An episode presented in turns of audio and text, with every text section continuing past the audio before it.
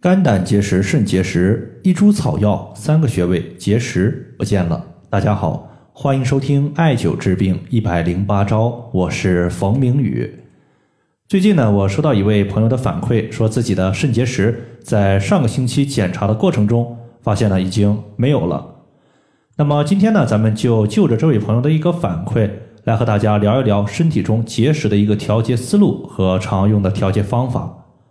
首先，我们要知道结石它存在于哪个脏器，它就是哪种结石。比如说结石它在胆囊，那么它就叫做胆囊结石；如果结石它在肾脏，那么它就叫做肾结石。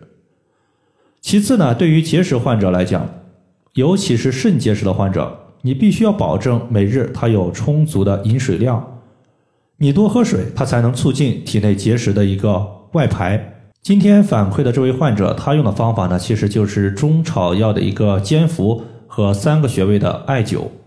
具体他是怎么做到的呢？我们接下来先从中药的情况和大家讲一讲。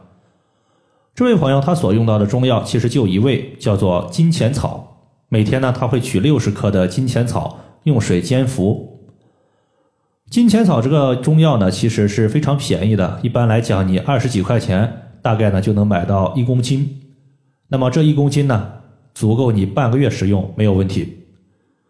金钱草它有利水通便、清利湿热的一个效果，服用之后呢，就相当于是用水在冲洗我们局部患处的结石，让结石呢软化，直至排出体外。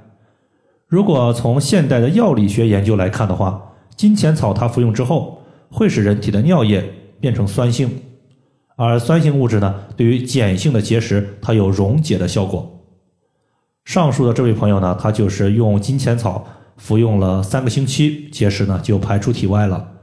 所以，对于有结石的朋友，如果你现在已经用了半个月，或者说一个月，结石它依旧存在，那么就说明这个药物对于你的情况可能呢没有作用，也不太适合，就不要一直服用下去了。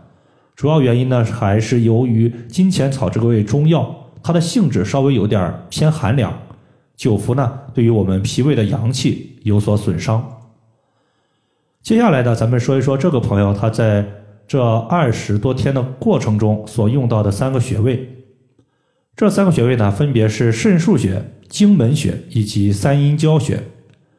肾腧穴和荆门穴，它分别是肾的背腧穴和募穴，两者呢也构成了我们经常说的疏木配穴法。这两个穴位主要就是刺激之后。它是刺激的结石所在的脏器，艾灸之后呢，可以促进结石部位的气血循行，增加排出结石的成功率。当然，它对于结石所在的部位出现的疼痛，它也有镇痛的效果。三阴交穴呢，我们都知道它是肝脾肾三条经络的交汇穴，这个穴位和其他脏器的关联是较为密切的。所以呢，当我们艾灸三阴交穴，可以沟通肝经、脾经和肾经，调畅我们全身的气机。同时呢，对于肾结石所导致的小便不利，我们用三阴交穴，它也有效果。那么在这里呢，我需要重点提醒一个问题，就是上述的三个穴位，它针对的是肾结石。如果你的结石是其他脏器的结石，你就不能用我刚刚说的三个穴位，你一定是要用。本脏器所对应的背腧穴和募穴，这一点你不要搞错了。你搞错了，它可能就无效了。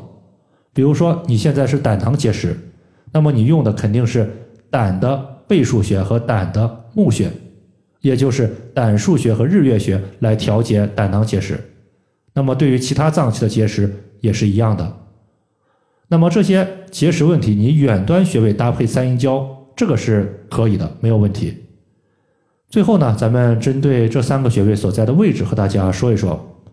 第一个呢是肾腧穴，在第二腰椎棘突下旁开一点五寸的位置。